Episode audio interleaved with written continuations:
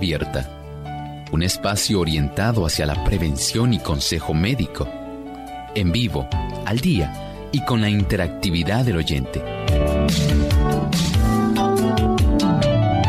Clínica Abierta, poniendo al doctor a su alcance para un diálogo claro y honesto, porque nos importa su bienestar y salud.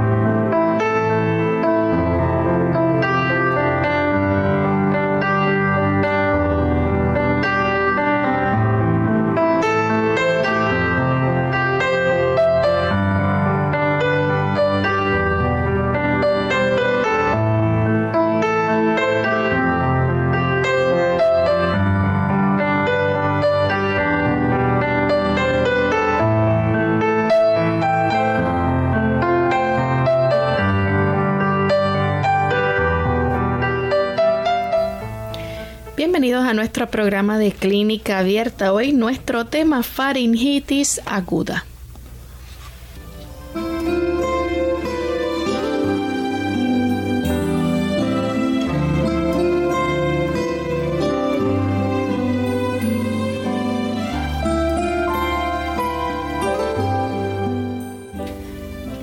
queremos saludar a todos los amigos que a esta hora ya se encuentran en sintonía de nuestro programa de clínica abierta.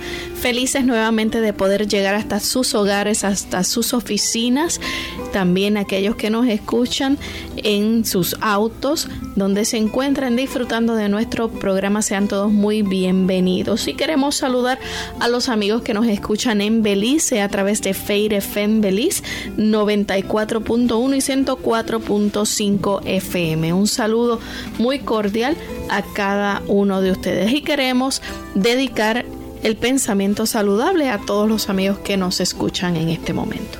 Y es este pensamiento en relación a cómo el amor de Dios resulta esencial para nuestra salud. Dios es el gran cuidador de la maquinaria humana. Podemos cooperar con Él en el cuidado de nuestros cuerpos. El amor de Dios es esencial para la vida y para la salud. Así es, Dios nos da a cada uno de nosotros el conocimiento y el reconocimiento de que Él, el Dios que nos creó, es el que está cuidando constantemente esta delicada maquinaria humana. Pero nosotros tenemos la responsabilidad de cooperar con Él en el cuidado de nuestro cuerpo. Él está al tanto, pero nuestra responsabilidad no se puede soslayar, hay que enfrentarla. Y como un recordatorio, él siempre nos prodiga su amor.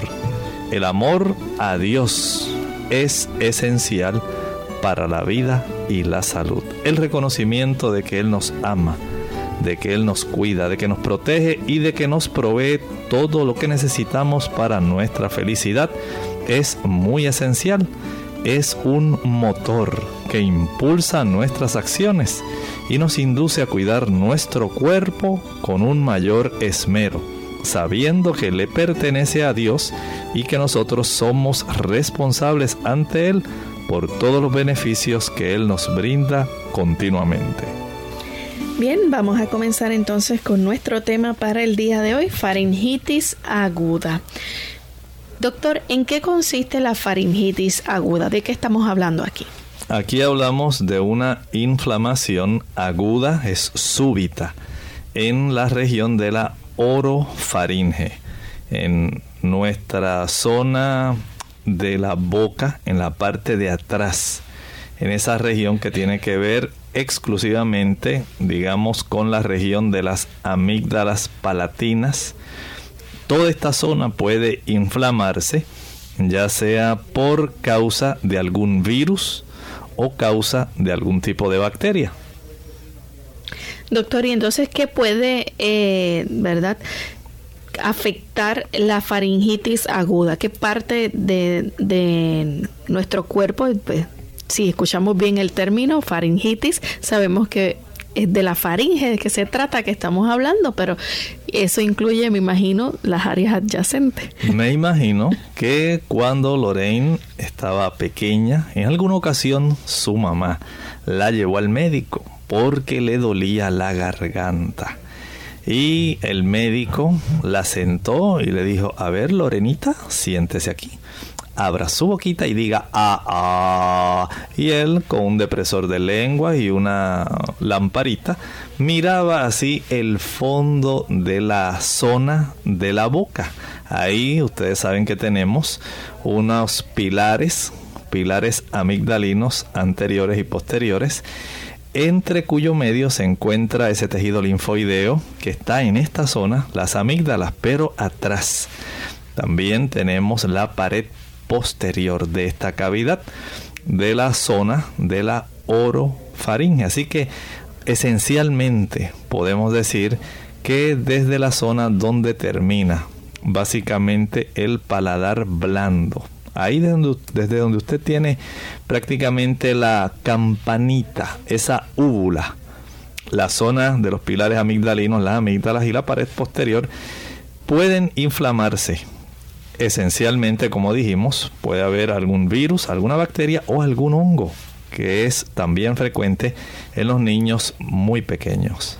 Sin embargo, doctor, también está la amigdalitis. ¿Cuál es la diferencia entre estas bueno, dos? Bueno, aquí sencillamente, una cosa es que usted tenga inflamado todo el tejido, todas esas paredes, la pared del fondo en sí, de la zona de la orofaringe, eh, que cuando usted hace A, usted ve hasta allá atrás lo bien rojo la zona de las amígdalas, los pilares, y puede incluir esa parte prácticamente, como dijimos, desde la úvula hacia atrás, pero en la zona de las amígdalas en sí, donde está este tejido linfoideo, eh, entre los pilares amigdalinos, se puede infectar o se puede inflamar. Y ustedes saben cuán común es el proceso, especialmente cuando usted está en la infancia cuán fácilmente, eh, digamos, por el niño estar chupándose los dedos, no se lava las manos, el que sabe de lavarse las manos, él gatea y sencillamente no encuentra su chupete, su bobo, y pues inmediatamente se lleva su dedito a la boca y empieza a chuparlo y sigue lo más tranquilo otra vez gateando. Eh, él está inconsciente de las miles de bacterias que uno puede agarrar al estar gateando por el piso, tocando diversos objetos, eh, a las bacterias que están expuestos de los adultos. Y todo esto hace que ese tipo de tejido tan sensible, podemos decir que es la zona donde en las amígdalas se protege principalmente aquellos tipos de invasores que entran por la boca, así como nosotros tenemos en la nasofaringe, algunos tejidos linfoideos, especialmente las adenoides, para proteger esa zona de la nasofaringe. Nosotros en la orofaringe tenemos las amígdalas. Así que hay un tipo de protección especial que Dios ha dado para que vigilen la entrada de cualquier intruso que pudiera hacer daño a nuestro organismo, que pudiera entrar por la boca y cuando entra alguno de estos intrusos entonces ya se desarrolla este tipo de inflamación de las amígdalas. En algunos países a las amígdalas le dicen anginas. Pero lo correcto es que nosotros le llamemos por su nombre científico en sí, las amígdalas, amigdalitis, en este caso, aguda. Y que, como usted está mencionando acerca de los niños, en especial la faringitis aguda, pues la vamos a ver muy común o más frecuente en la infancia, en la etapa de la niñez. Es correcto. Ustedes saben que gran parte de las visitas que se hacen a los médicos en esas, esos primeros años de la vida del niño, especialmente el niño que está cursando los grados primarios, casi siempre el problema resulta algún tipo de infección en esta zona de la orofaringe y esta, este tipo de infección a la larga puede conllevar a complicaciones eh, como problemas respiratorios en el sistema respiratorio bajo y en otras zonas del organismo, pero sencillamente iniciaron cuando se puede vencer la vulnerabilidad de esta zona tan importante, esta confluencia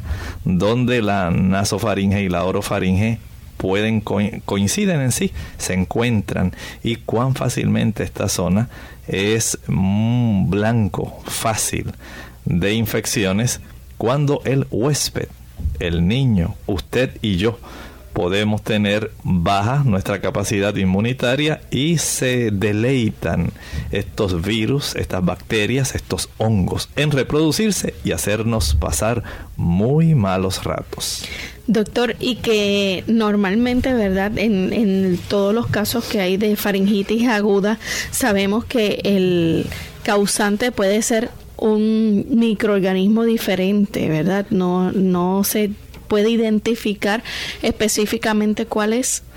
Miren, esencialmente se ha podido determinar que en una gran parte de los casos hay organismos víricos que se están encargando de afectar esta área de la faringe en sí. Por ejemplo, el virus del resfriado común, el virus de la gripe, el virus de la influencia, los adenovirus, la mononucleosis infecciosa, hasta el virus del VIH. Aquí es una amplia estela de diferentes eh, virus y cepas de ellos mismos. En ocasiones se presentan epidemias, pero los virus tienen una capacidad tan asombrosa de lograr mutaciones y de aprovecharse del huésped que prácticamente resulta casi imposible en muchos casos detener una vez ellos se comienzan a replicar agarran más fuerza. No solamente que agarren fuerza, es que como tienen secuencias de casi todos ellos ADN o ARN, dependiendo del tipo de virus al cual uno se enfrenta, eh, tienen secuencias muy específicas y muy cortas.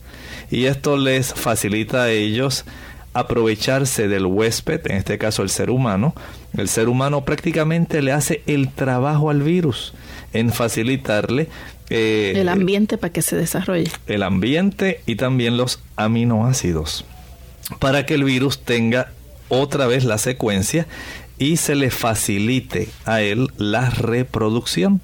Y mientras más grande es el proceso, digamos, desde el punto de vista que le facilite al virus todo este trabajo, mayor es la invasión, mayor es el cuadro clínico que se logra instalar en el ser humano.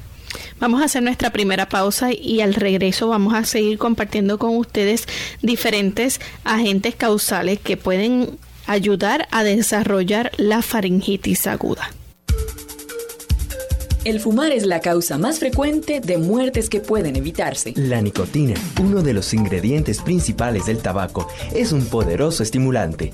Al cabo de unos segundos de inhalar una bocanada de humo, el fumador recibe una poderosa dosis de este componente en el cerebro. Esto hace que las glándulas adrenales viertan en la sangre adrenalina, lo cual acelera el ritmo cardíaco y aumenta la presión sanguínea. La nicotina es solo uno más de los 4.000 componentes del humo del tabaco. El humo derivado del tabaco contiene, entre otras, las siguientes sustancias nocivas. Amoníaco, cianuro de hidrógeno, monóxido de carbono.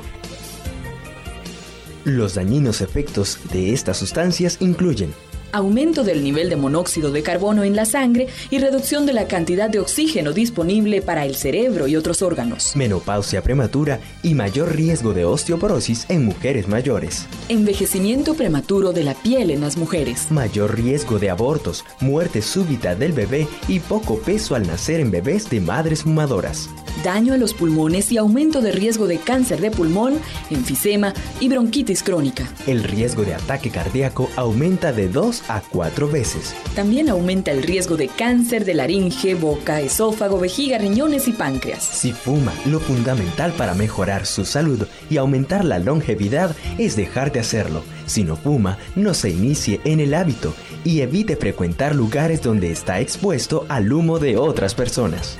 Dejar de fumar no es fácil, pero no es tan difícil como mucha gente piensa. El parar de golpe sigue siendo el método más popular y efectivo para dejar de fumar. Dile no a las drogas.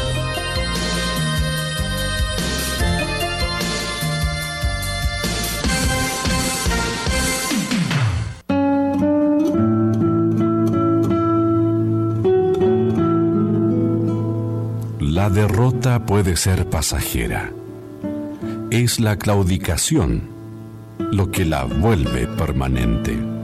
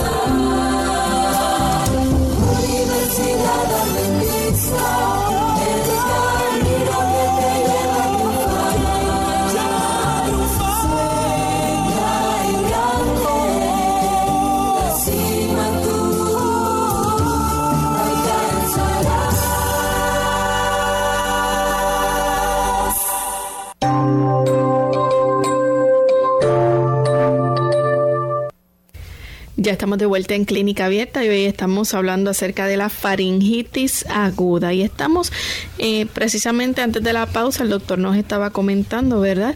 De cómo hay diferentes agentes causales y nos habló acerca de esos que son debido a virus y nos mencionó, por ejemplo, el de la influenza, el del VIH, adenovirus, mononucleosis, este resfriado común, ¿verdad? Que son tipos de virus que causan la faringitis aguda. Pero hay otros agentes causales, doctor. En términos ¿verdad? de procesos infecciosos, también ah, hay bacterias envueltas aquí. Claro, y saben que en una forma bastante ya conocida, el grupo A del estreptococo resulta ser entre las bacterias la que más usualmente coloniza desde el punto de vista de las bacterias, pero no es la única. Tenemos también la corinebacteria, arcanobacteria, las bacterias que producen la gonorrea, Neisseria gonorrea y también la clamidia. Hay otras más, eh, por ejemplo, nosotros hemos sabido como también el estreptococo del grupo G, es otra de las que está causando este tipo de problemas. En los adolescentes es muy frecuente que el micoplasma sea una de las que más también está colaborando con el problema de la faringitis aguda. Noten entonces cómo prácticamente cada etapa de la vida tiene su distintivo desde el punto de vista de quién coloniza. Porque en los niños, digamos, bien pequeñitos, cuando hay algún tipo de reducción en la capacidad defensiva. Ustedes han visto cómo le dan a los niños esta infección por hongos llamada candidiasis oral. Localmente muchas personas lo conocen como sapo. Y es que este tipo de situación, especialmente después que los niños han estado por un largo tiempo utilizando algún tipo de antibióticos, se instala esta este tipo de levadura, de hongo en su sistema digestivo. Y hay que administrarle eh, antibióticos como el fluconazol para poder ayudarlo o la nistatina también.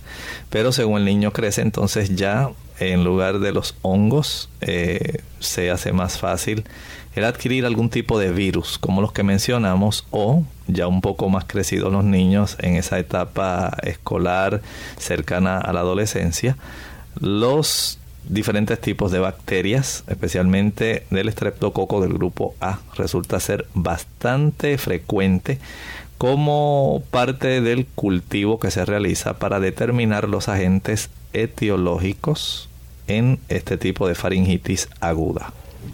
¿Pudieran estar más de uno presente? Sí, pudiera haber una combinación de acuerdo a cómo se encuentra la capacidad defensiva del huésped especialmente en estos pacientes VIH eh, que están muy inmunocomprometidos o aquellos pacientes que están recibiendo quimioterapia o terapia de radiación.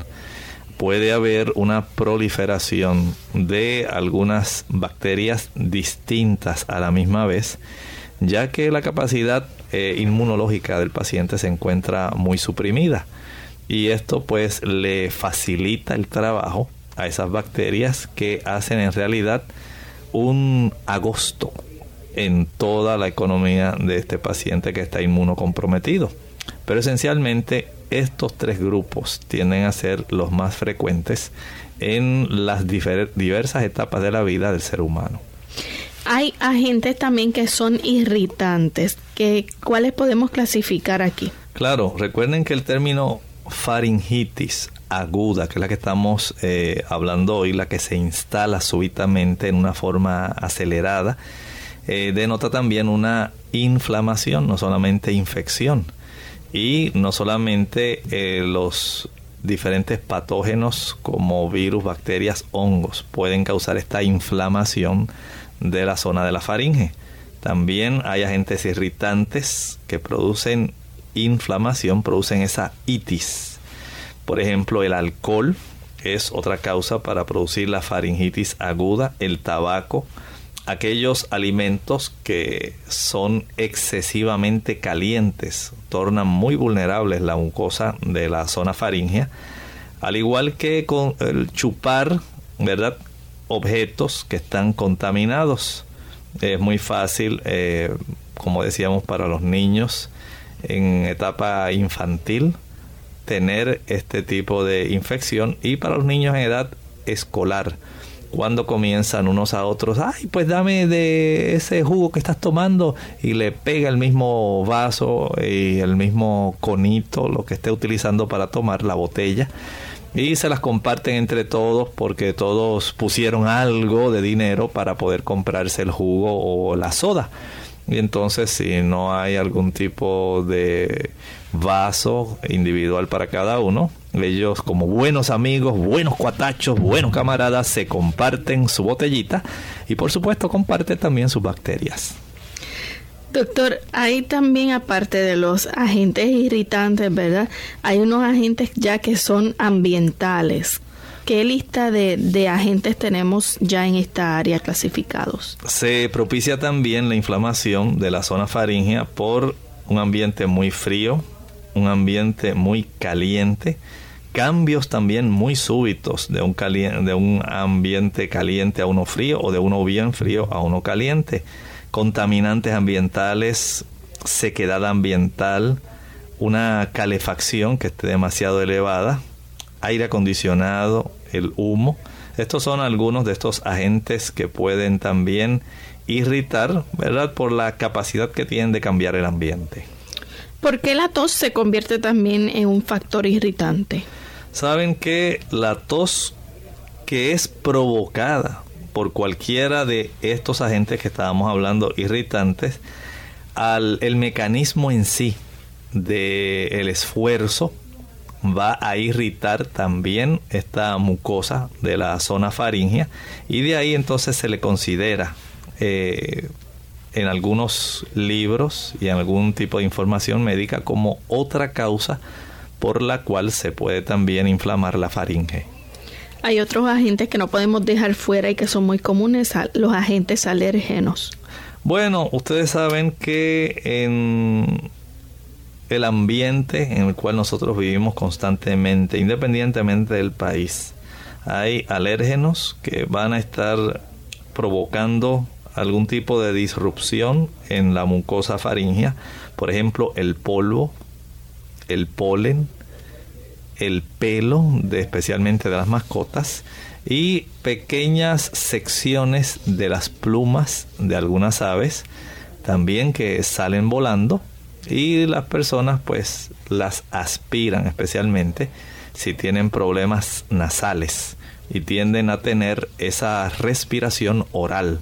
Va esto a producir también una mayor resequedad y la aspiración de estos productitos que van a estar irritando la faringe. Existen también eh, consecuencias, ¿verdad?, de la respiración oral ya provocada, ¿verdad?, por diferentes situaciones como pueden haber algún tipo de obstrucción. Sí, especialmente eh, cuando se inflaman los cornetes. Ustedes saben que dentro de la cavidad nasal cada ser humano tiene tres cornetes y estos cornetes le facilitan al cuerpo un trabajo muy especial.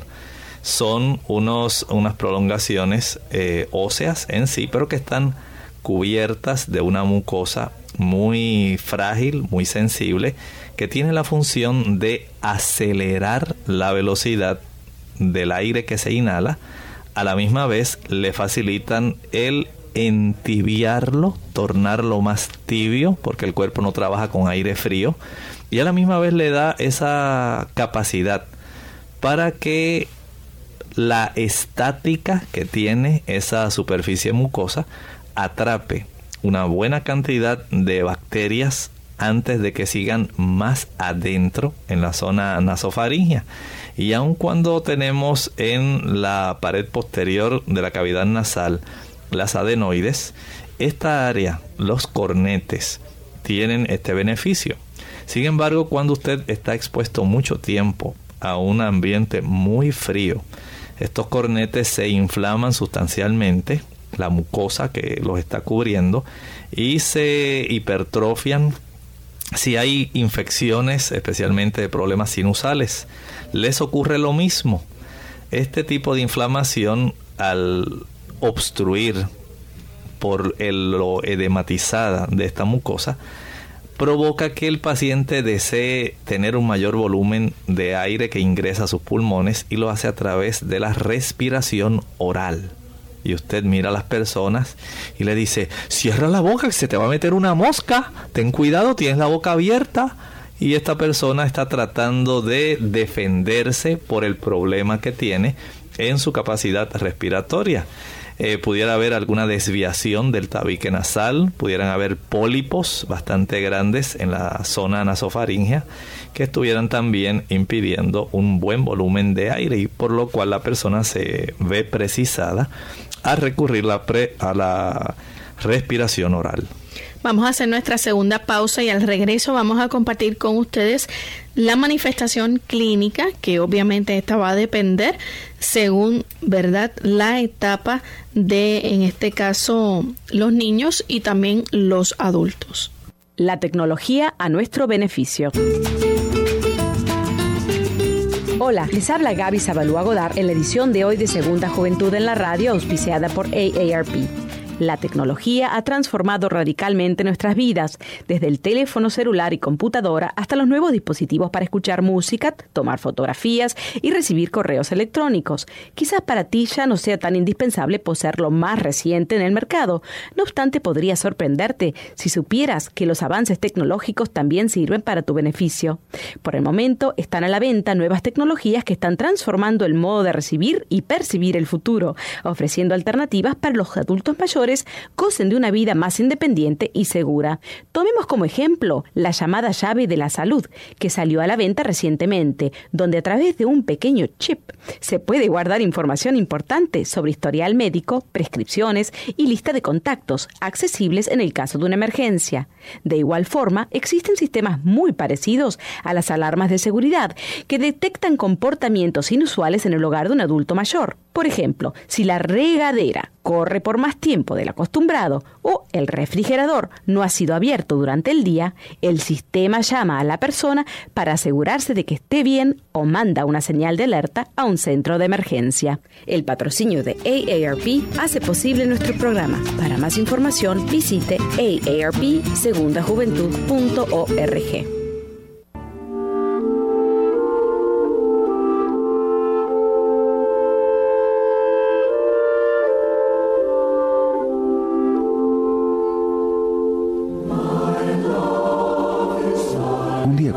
decidí.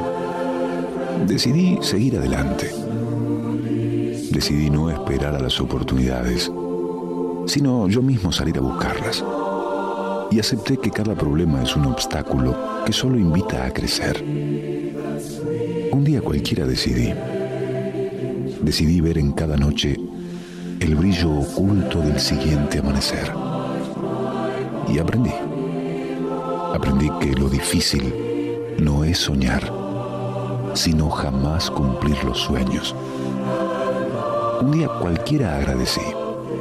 Agradecí por tener el privilegio de llamarle a alguien amor. Y comprendí. Comprendí que el amor es más que un simple estado. Es una necesidad de vida. Y que de nada sirve ser luz si esa luz no ilumina el camino de los demás. Un día cualquiera entendí, aprendí, acepté. Un día como hoy, agradecí.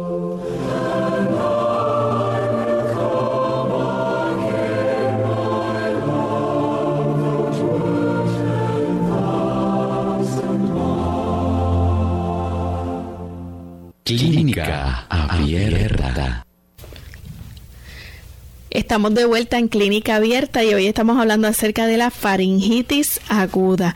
Y vamos a tocar ahora los síntomas, ¿verdad? Cómo se manifiesta clínicamente según, ¿verdad?, el estado inmunitario del paciente y también la etapa o la edad del paciente. Vamos a empezar desde los más chiquititos. Doctor, aquellos niños que son lactantes, que están en, ese, en esa etapa que mamá los alimenta todavía, ¿verdad? Los lacta, están básicamente este, su primera etapa de vida desde que nacen hasta el año, ¿no?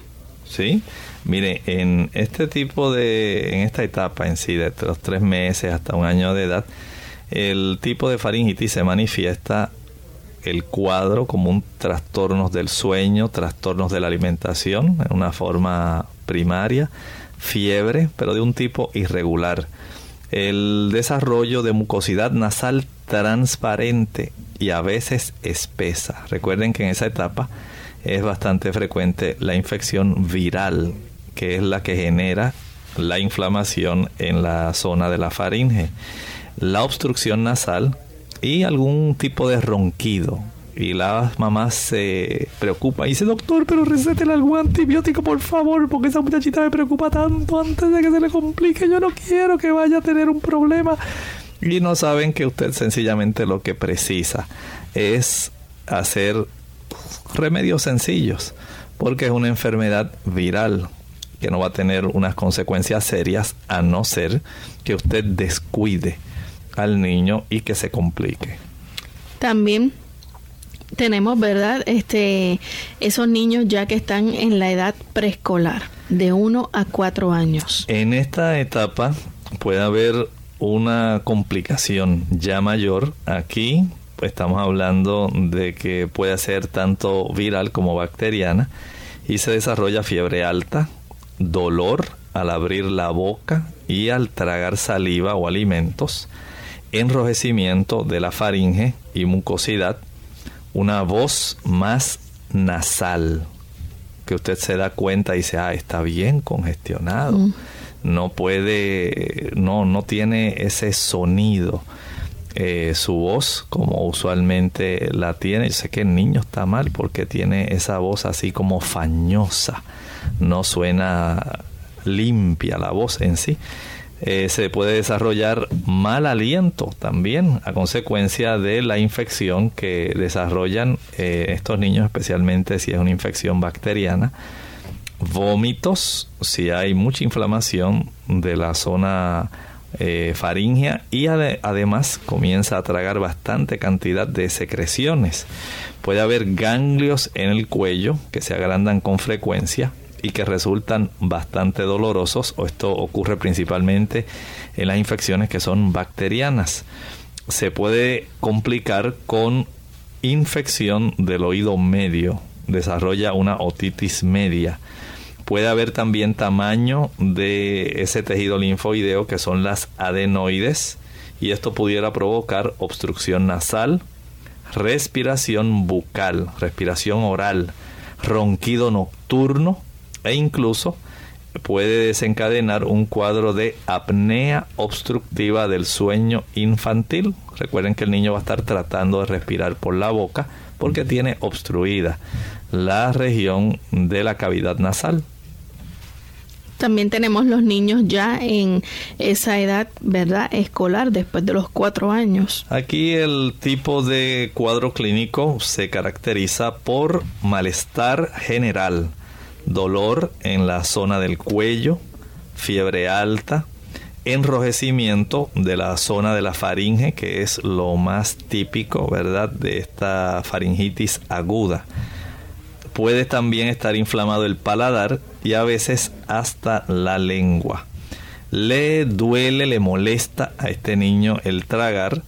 Hay presencia de placas de exudado blanquecino o grisáceo en la zona de las amígdalas o faringe.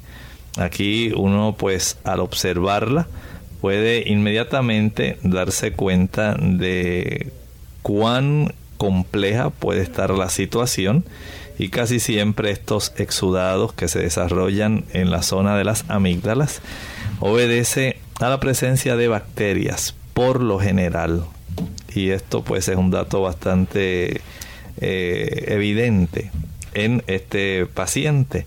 Puede haber ganglios cervicales agrandados y dolorosos, principalmente si es de origen bacteriano.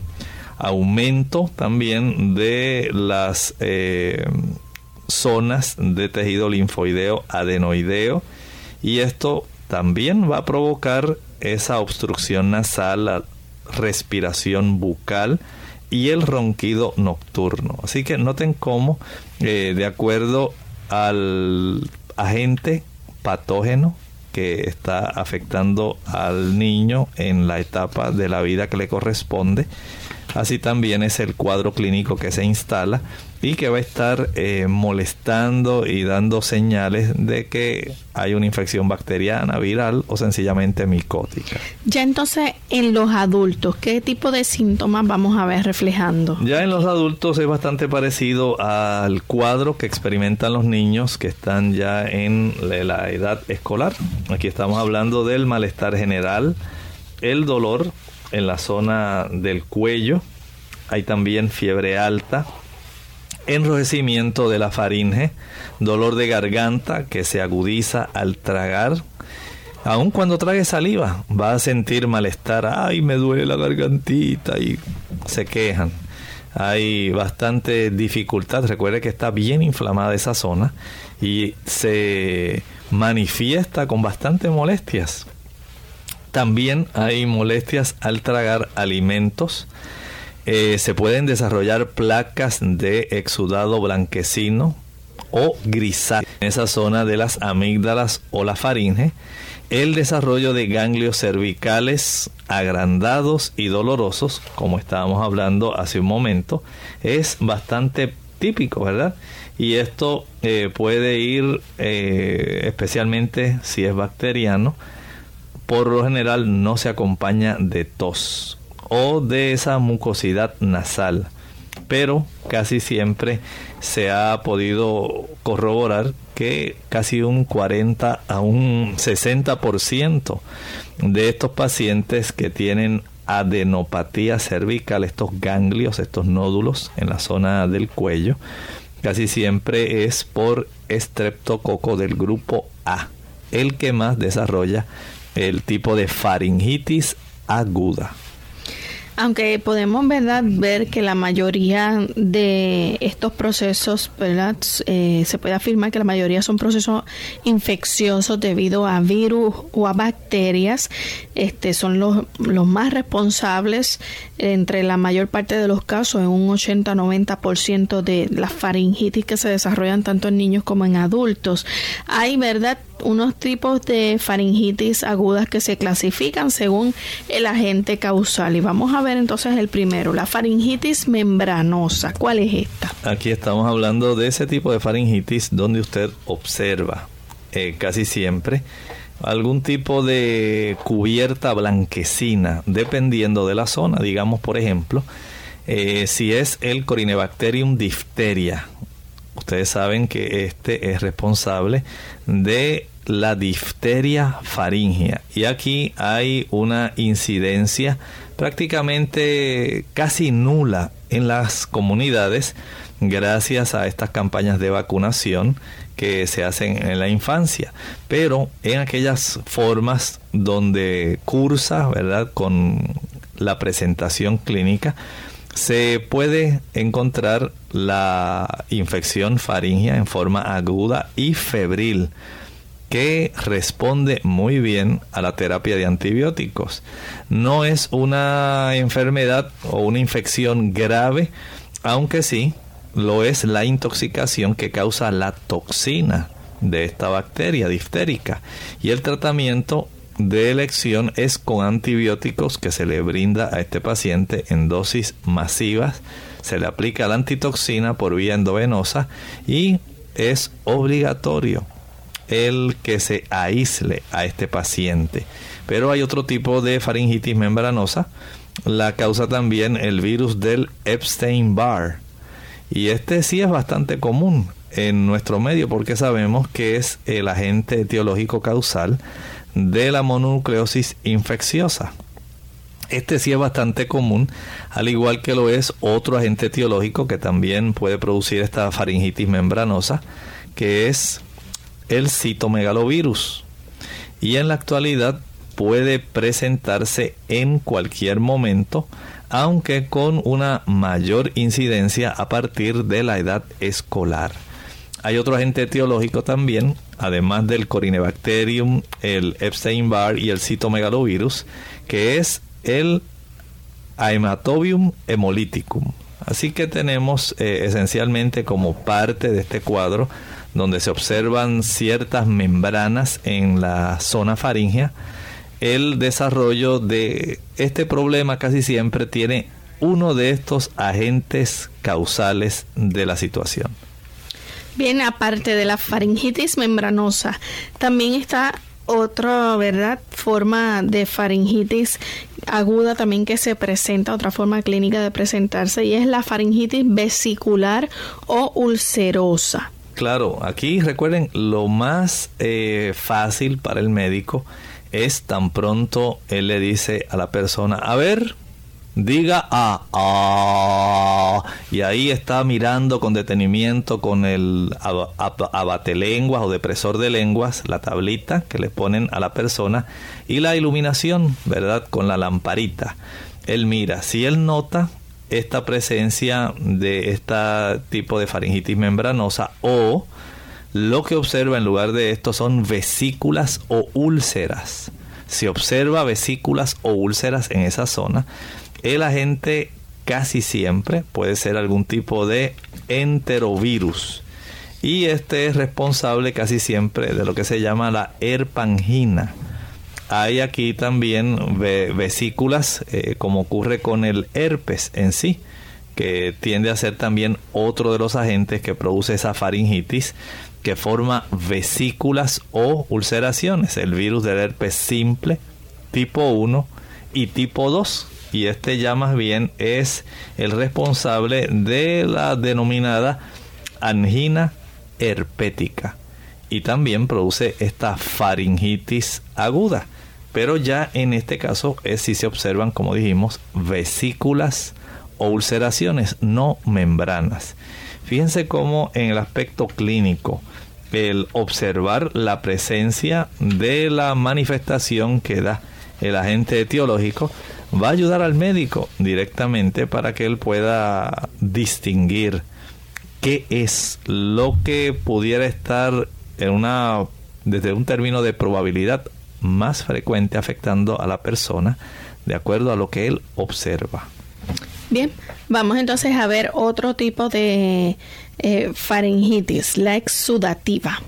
Esta sí, podemos decir que es la que mayormente las personas tienen por experiencia porque es una de las que más afecta al adulto y también al niño de edad escolar.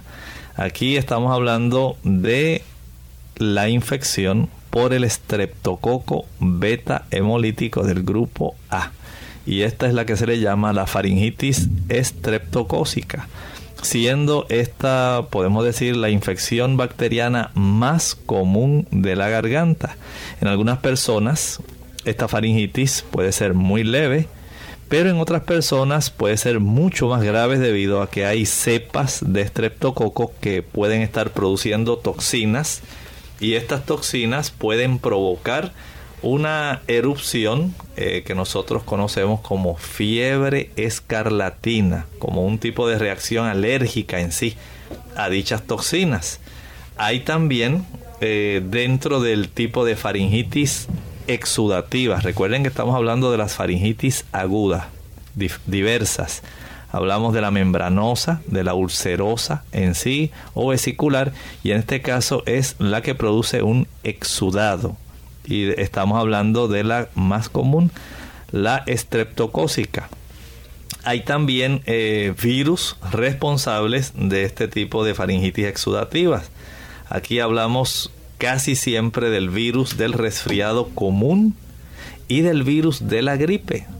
Vean entonces cómo hay que hacer distinción dentro del mismo tipo de manifestación clínica de acuerdo a lo que uno observa para entonces hacer determinaciones.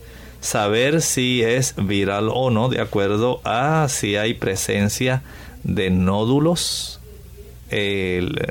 cervicales que estén muy inflamados, la presencia en sí de la distribución del exudado, si hay eh, acompañamiento de tos, si hay acompañamiento de secreción mucosa, si hay alguna presencia de algún drenaje posterior de mucosidad que sobreviene de las zonas altas de la cavidad nasal.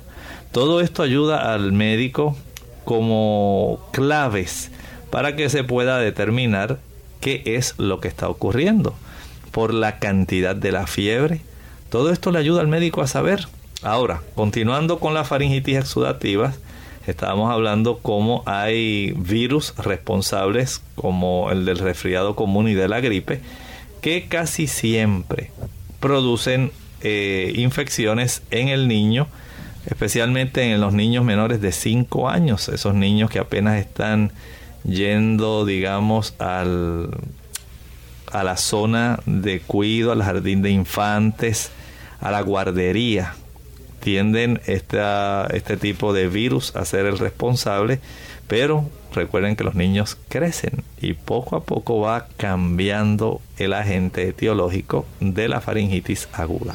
Escuchamos mucho sobre la mononucleosis infecciosa. ¿Qué relación tiene esta con la faringitis? Bueno, es también otro de los agentes causales del problema de la faringitis exudativa.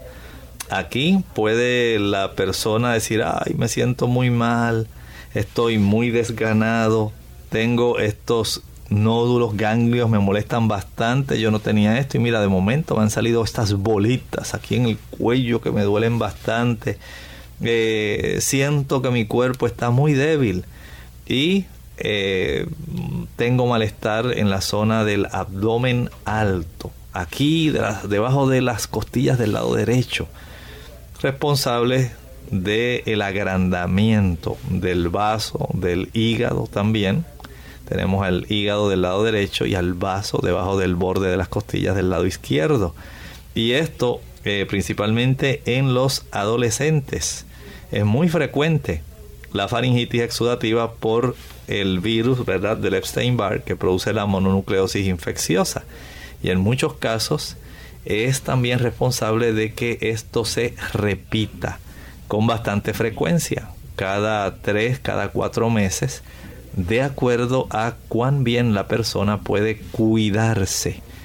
Mientras la persona tiene una inmunosupresión, mientras en muchos casos, digamos, mayor sea el consumo de productos azucarados, usted le da principalmente a este tipo de a este grupo que desarrolla la faringitis exudativa le da más oportunidad para que venga el estreptococo beta hemolítico, venga el virus del resfriado común, el del Epstein-Barr, el tipo, como decíamos hace un momento, el herpes simple 1 y 2 también, que puede producir ese eh, tipo de faringitis no solamente eh, vesicular, ulcerosa, sino también la exudativa.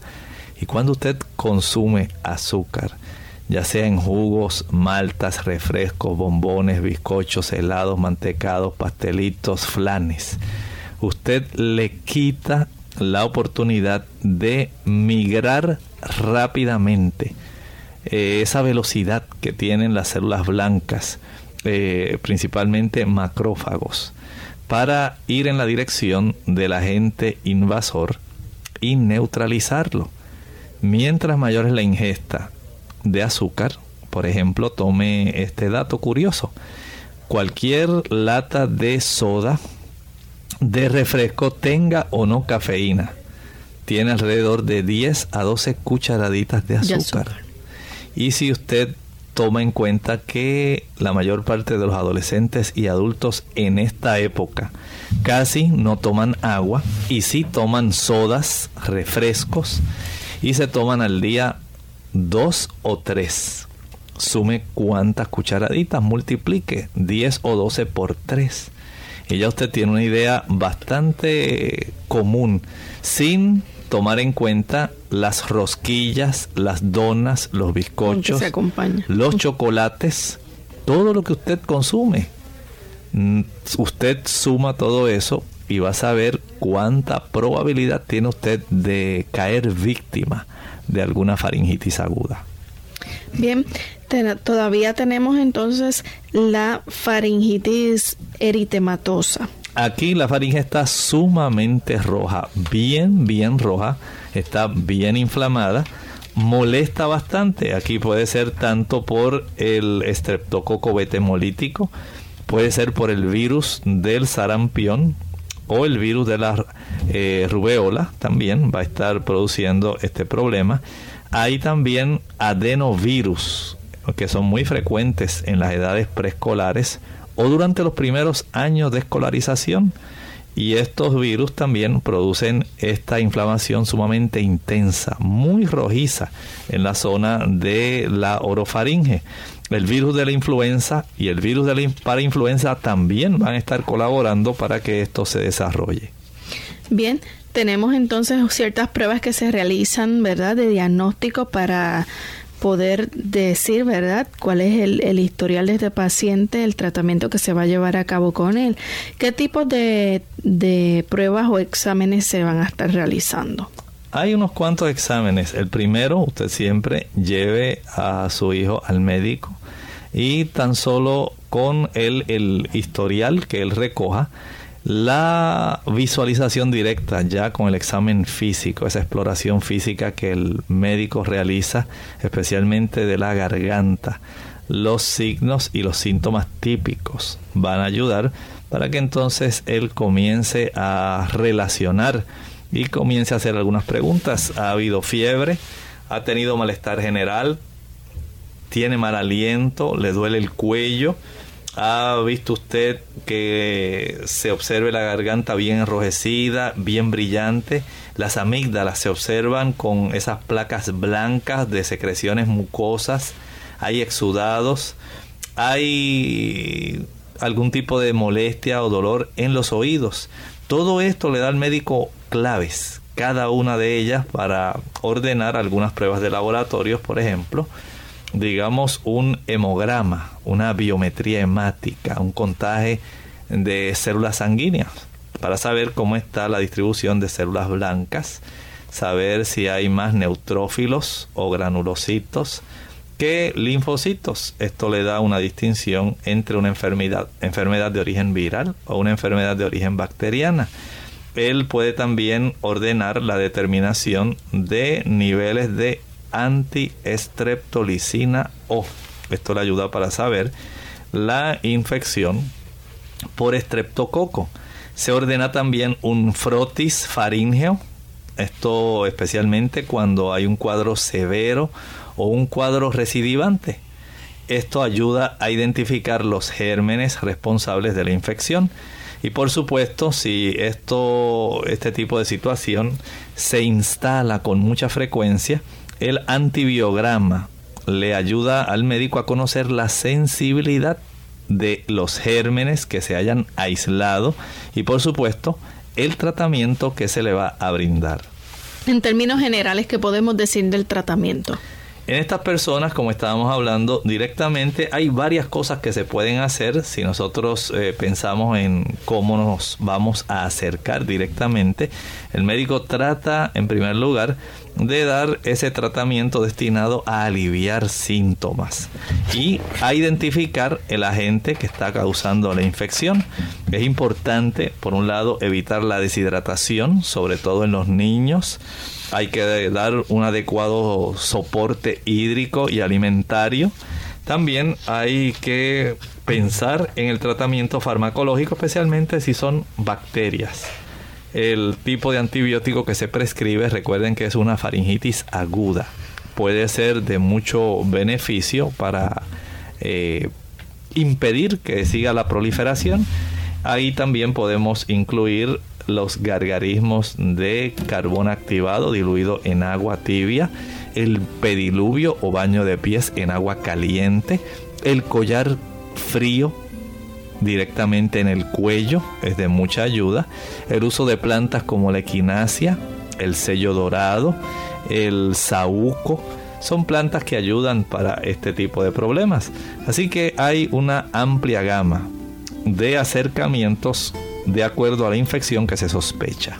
De esta manera nosotros concluimos este tema en el día de hoy. Los invitamos a que mañana nuevamente nos acompañen. Estaremos con ustedes. Nos despedimos, no sin antes dejar este pensamiento para meditar. Al igual que ocurrió con la ciudad de Jerusalén, dice el Evangelio según San Lucas, el capítulo 19 y el versículo 42. Oh, si también tú conocieses a lo menos en este día lo que está para tu paz, pero ahora está encubierto de tus ojos. El Señor nos ha traído paz. Ese es un regalo especial, la paz que obtenemos cuando permitimos que el Señor intervenga en nuestra vida y perdone nuestros pecados. Esto es lo que mayor intranquilidad trae al ser humano confiesa tus pecados, arrepiéntete. Dios está dispuesto a perdonarlos para que tengas paz. Nosotros nos despedimos amigos, mañana regresaremos a la misma hora y por la misma frecuencia, así que compartieron con mucho gusto el doctor Elmo Rodríguez Sosa y Lorraine Vázquez hasta el próximo programa.